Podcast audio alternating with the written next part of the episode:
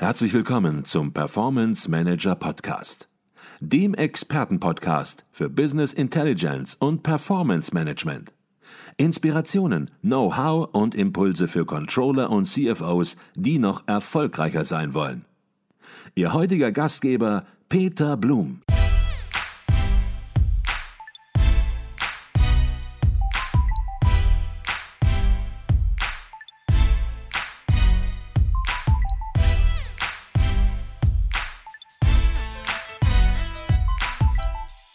Wer den Performance Manager Podcast kennt, der weiß, dass wir jetzt nicht nur übers Buch ein bisschen reden und wer sie kennt, der weiß, dass sie schon hungrig sind, in das Buch reinzugehen, einzusteigen ins Buch und das Buch ja vorzustellen. Vielleicht fangen wir einfach mal mit dem roten Faden des Buches an. Sie haben nach einer kurzen Einführung in acht Kapiteln das Buch gegliedert. Was ist das für ein grundsätzlicher Aufbau, den Sie für für sinnvoll hielten? Grunde genommen das, was wir als Einstieg hatten äh, für das heutige Gespräch, Herr Blum, mal zu hinterfragen, was ist überhaupt neu im Performance Measurement, ist äh, dieses Einstiegskapitel Performance Measurement als Steuerungsansatz. Also was ist neu am Performance Measurement, was ist anders am Performance Measurement und wie äh, kann man durchaus sagen, wie integriere ich äh, Performance Measurement auch in bestehende äh, Planungs- und Steuerungssysteme, insbesondere in Richtung, äh, in Richtung äh, Controlling. Dann gehe ich rein in die Grundlagen des Performance Measurements. Da wird es mal ein bisschen vertieft, was später dann noch sehr viel ausführlicher skizziert wird. Ich äh, zeige die Inhalte auf, äh, habe dann jetzt auch dieses Thema Performance-Maße und Risiko noch ein bisschen mit äh, integriert, äh, spreche dann über den Aufbau des Performance Measurement und die Ablauforganisation und zeige dann Anknüpfungspunkte in die Betriebswirtschaftslehre und Managementlehre auf. Das ist sozusagen, wenn man so will, eine sehr umfassende äh, Einführung in das Thema Kapitel 2 und Kapitel 3. Und dann geht schon rein in Anwendungs- wissen. Es werden die Konzepte vorgestellt im Kapitel 4 von der Balance Scorecard, äh, über die Performance Pyramid, über das Score-Modell, OKR-Konzept hatte ich auch schon genannt oder Performance äh, Prism. Sind insgesamt 16 Konzepte von Wissenschaftlern und Praktikern oder Beratungen, die wir vorstellen und bewerten. Und wir stellen auch einige Real Cases aus der Unternehmenspraxis vor, also von Unternehmen, die selbst interessante Lösungen äh, entwickelt haben, wie Hewlett Packard, wie GI Case, wie Festo, um nur dreimal zu nennen. Und ich mache dann so eine abschließende, vergleichende Beurteilung der Konzepte anhand von Kriterien, die mir wichtig sind bezüglich eines Performance Measurement System. Dann gehen wir in das Kapitel 5 rein, empirische Untersuchungen zum Performance Measurement und dann ganz, ganz ausführlich im Kapitel 6 viele, viele Anwendungsfälle, Fallstudien. Äh, ich habe das hier sehr stark mit Action Research gemacht, also nicht alle Fallstudien, aber viele Fallstudien. Das heißt, ich habe da sehr eng mitgearbeitet, mitentwickelt, mitgeprüft, mit überarbeitet. Das heißt, habe mich da auch persönlich als Wissenschaftler eng mit äh, involviert. Also das heißt, da gibt es wirklich viele, viele Cases äh, die wir hier aufzeigen. Und schließlich mündet dann das Buch in den Grundschema, nenne ich das, eines Performance Measurement System. All das, was im Kapitel 1 bis 6 entwickelt wurde, wird dann so zusammengeführt und es wird dieses Grundschema, also wie soll denn Performance Measurement in der Praxis aussehen, dann skizziert und das Buch endet dann schließlich mit Handlungsempfehlungen für die Anwendung von Performance Measurement-Systemen. Das ist also mal so ganz grob ein Überblick über das, was das Buch bietet. Mhm. Und da wollen wir jetzt noch ein bisschen tiefer reingehen. Kommen wir zurück auf das vierte Kapitel, das sich eben mit den Konzepten des Performance Measurement beschäftigt. Wir hatten eben häufiger schon die Balance Scorecard erwähnt, aber Sie haben es gesagt, die Balance Scorecard ist nur ein Konzept von 16 Konzepten aus der Wissenschaft und Beratungspraxis. Und darüber hinaus kommen noch Konzepte aus der Unternehmenspraxis. Sie haben drei erwähnt, aber auch das ist nur ein schmaler Ausschnitt. Und ja, für mich schon eine beeindruckende Anzahl und unterschiedlichen Konzepten. Und meine Frage als Praktiker an der Stelle ist dann vielleicht eine ganz schlichte. Mensch, was fange ich jetzt mit den ganzen Konzepten an? Sie wollen nicht verwirren in der Praxis, das weiß ich, aber aber wie geht man jetzt mit den ganzen Konzepten um? Was ist die wesentliche Botschaft für die Praxis? Die wesentliche Botschaft für die Praxis ist, es, es gibt hier jetzt nicht ein Konzept- oder Methodenmonopol.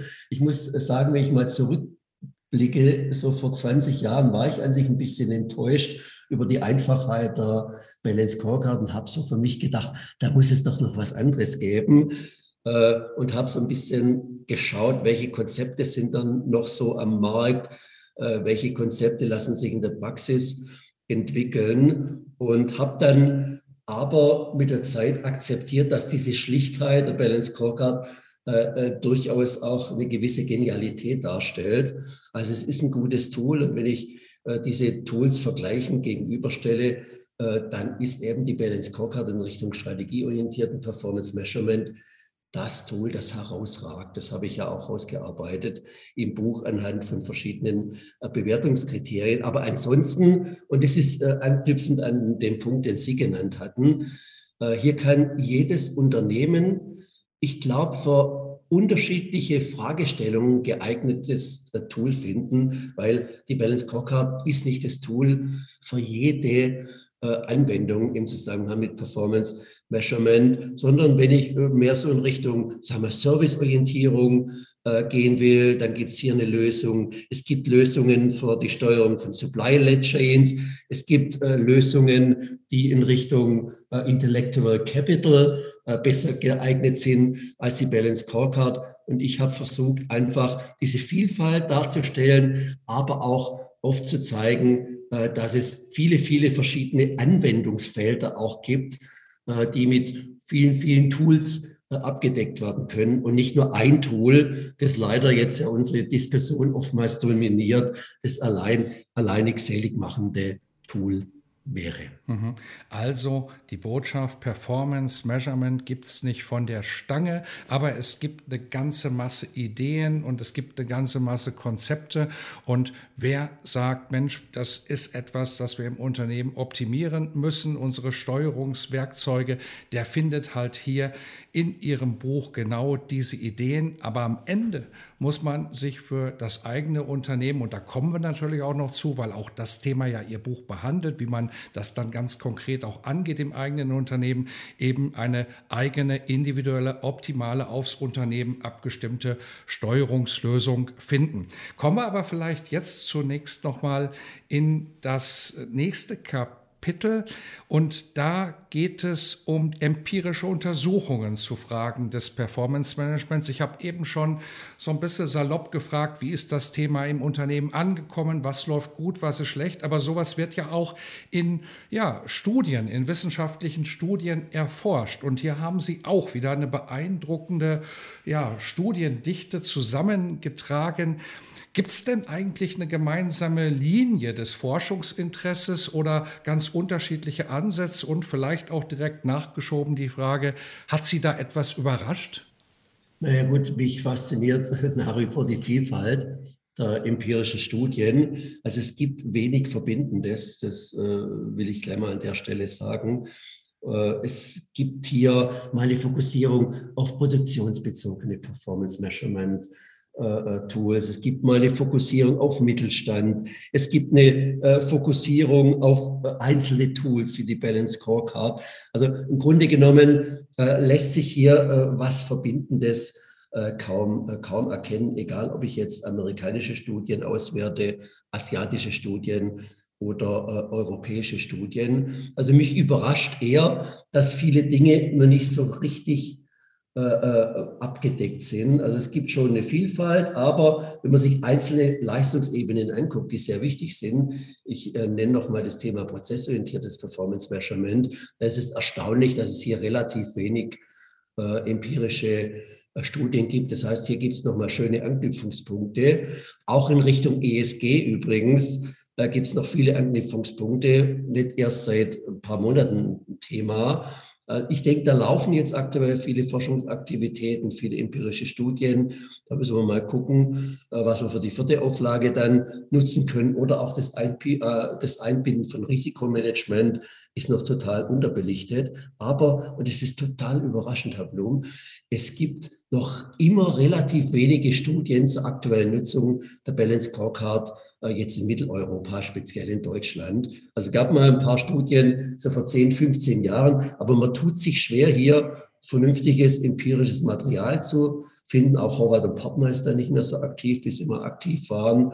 Äh, also das ist erstaunlich. Also da musste ich wirklich schon äh, ganz tief bohren, um hier so ein bisschen aktuelles empirisches Material auch bezüglich der Balance Scorecard zu finden. Ich hatte ja die Bain-Studie schon, äh, schon erwähnt, aber äh, ansonsten ist es sehr, sehr schwierig, hier gute Studien zu finden. Mhm. Aber es gibt, so wie stehe ich Sie richtig, noch eine Menge Nachholbedarf und ja, wir werden schauen, welche Studien noch weiter erstellt werden, durchgearbeitet werden und in einer neuen Auflage sozusagen des Buches, wenn sie dann irgendwann in den nächsten Jahren kommt, werden Sie die dann mit Sicherheit auch aufnehmen.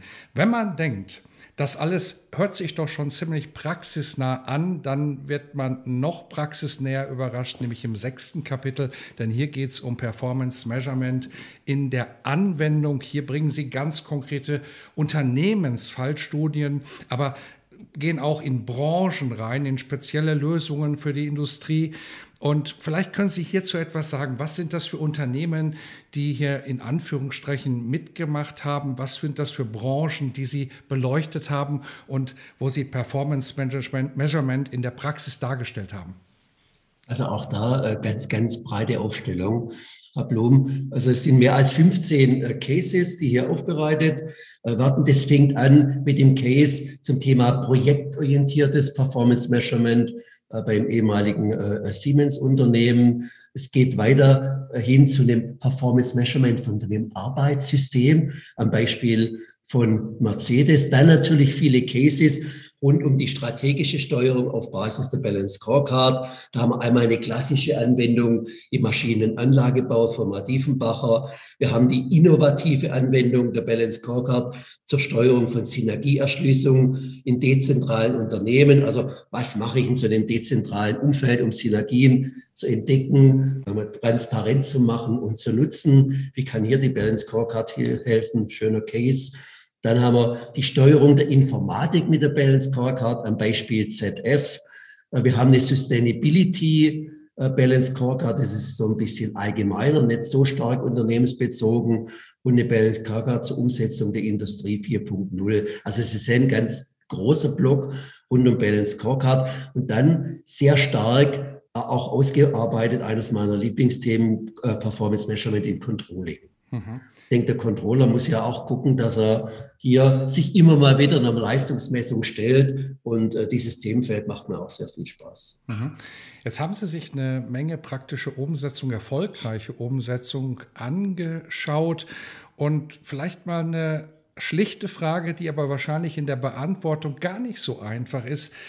Gibt es eigentlich besondere Schlüsselfaktoren, Erfolgsfaktoren, die bei der Umsetzung von Performance Measurement einfach positiv wirken? Also ich will mal einige Themen äh, äh nennen, die wichtig sind. Und, und letztendlich da handelt es sich ja um eine Transformationsthematik, kann man schon sagen. Also wenn ich jetzt Performance Measurement implementieren, ausbauen will, transformiere ich ja mein bestehendes Planungs- und Steuerungssystem, also auch mein bestehendes Controlling. Da brauche ich natürlich Top-Management-Backing. Also ich brauche die absolute Unterstützung des Top-Managements.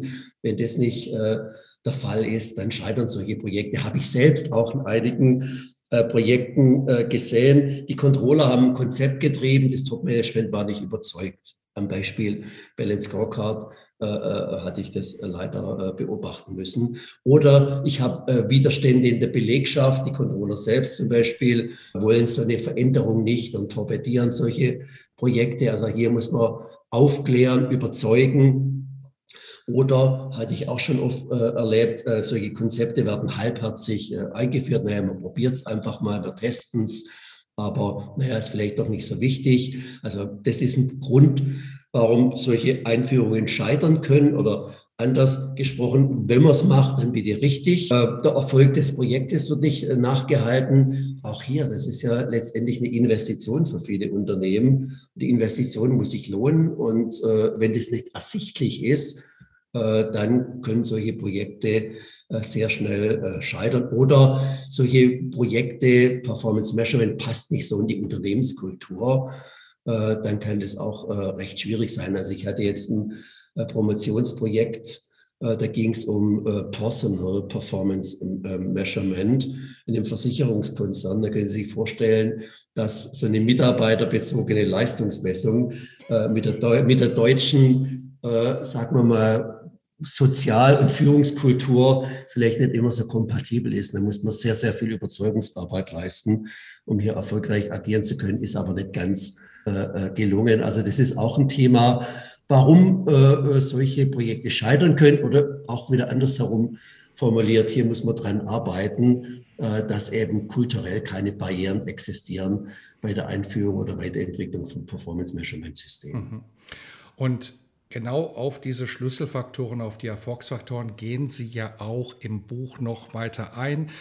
Man hätte hier an der Stelle nach den Praxisbeispielen schon enden können. Manche hätten geendet und hätten das als guten Schluss des Buches aufgefasst, aber bei Ihnen geht es jetzt erst richtig los, denn Sie sagen, was soll das alles? Ich muss jetzt ein Handlungsschema, ein Grundschema eines Performance Measurement Systems aufbauen und dann eben Handlungsempfehlungen geben, damit das, was ich jetzt alles aufgearbeitet habe bis dahin im Buch, auch in gewisser Weise, sag ich mal, als Blaupause für andere Unternehmen gelten kann, die das Thema angehen wollen. Interpretiere ich das so richtig? Naja, das ist ein Orientierungsrahmen. Und der Orientierungsrahmen gibt einfach ein bisschen Führung, Einführung äh, oder gibt auch Impulse äh, für die einzelnen Komponenten von dem Performance Measurement, die mir wichtig sind.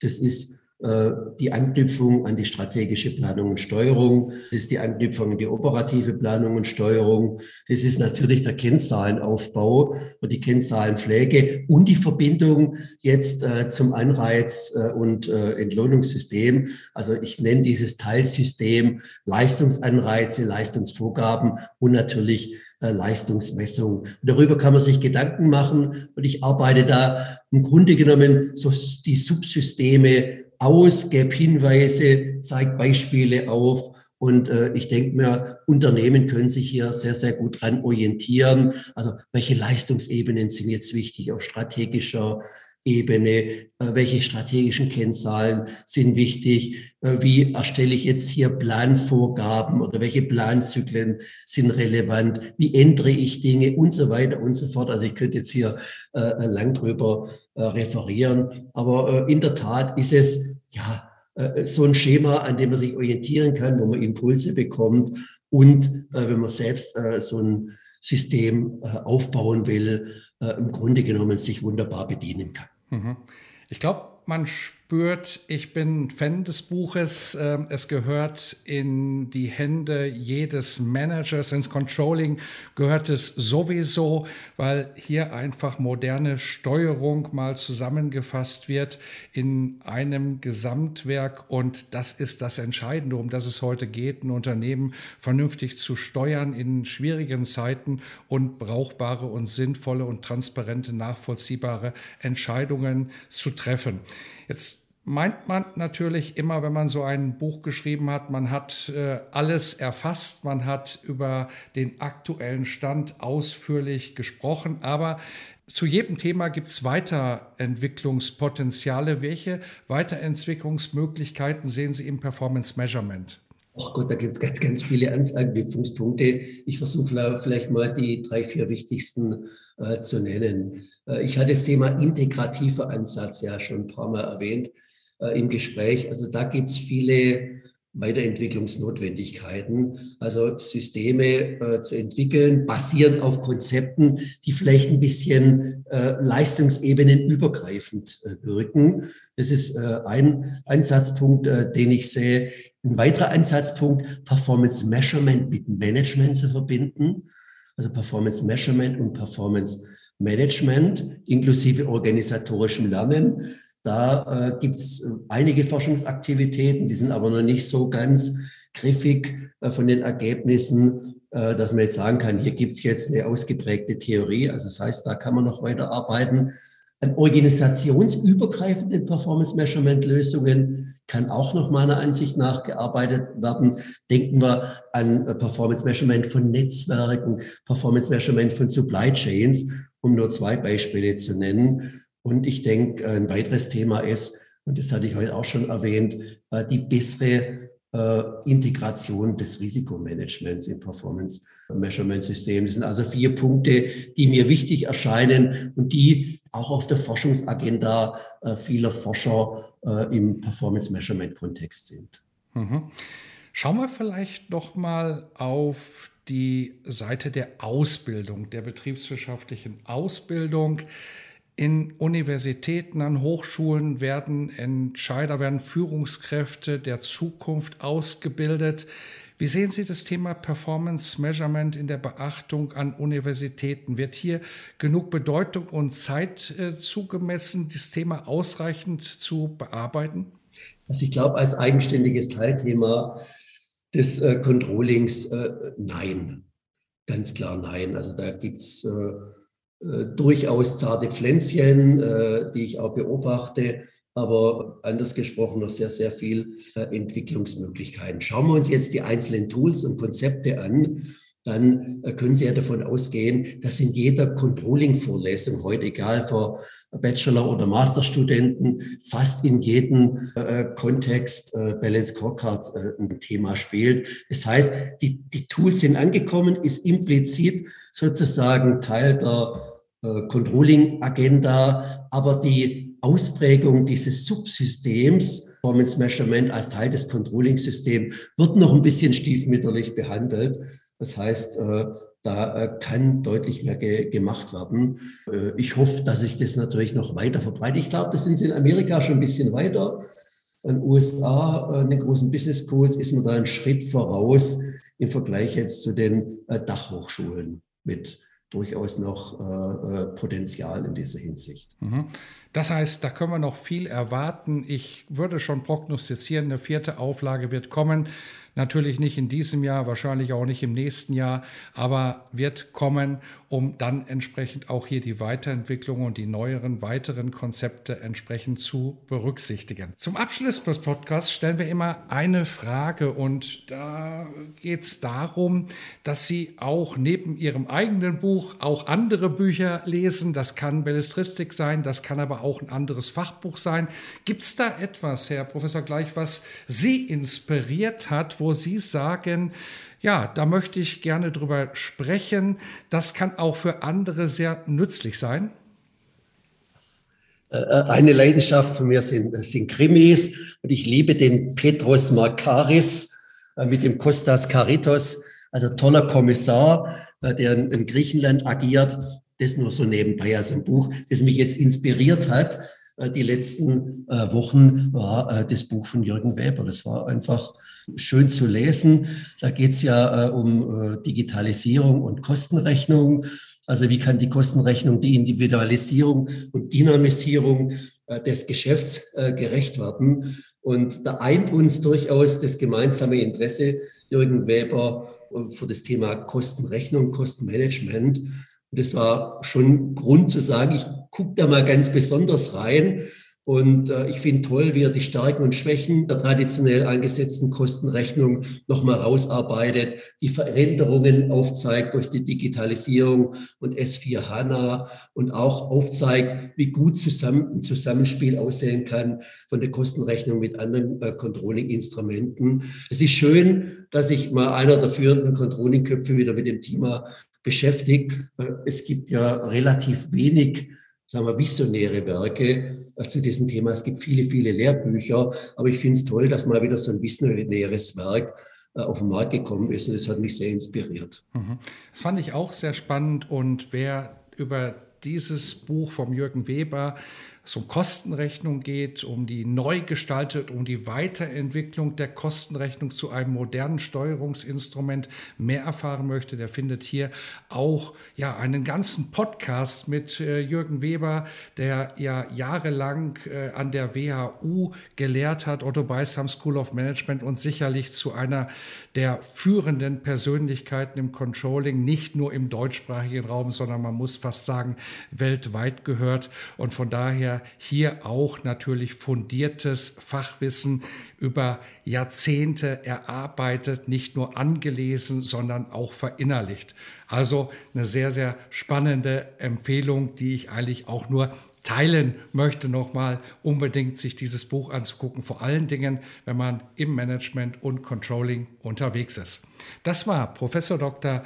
Ronald Gleich von der Frankfurt School of Finance and Management. Wir haben über seine dritte Auflage des Werkes Performance Measurement gesprochen, im Fahlen Verlag erschienen. Eine absolute Leseempfehlung. Herzlichen Dank für diesen Podcast. Ich danke auch, Herr Blum. War ein tolles Gespräch und äh, gerne wieder, vielleicht im Zusammenhang mit der vierten Auflage. Wir werden sehen. Herzlichen Dank.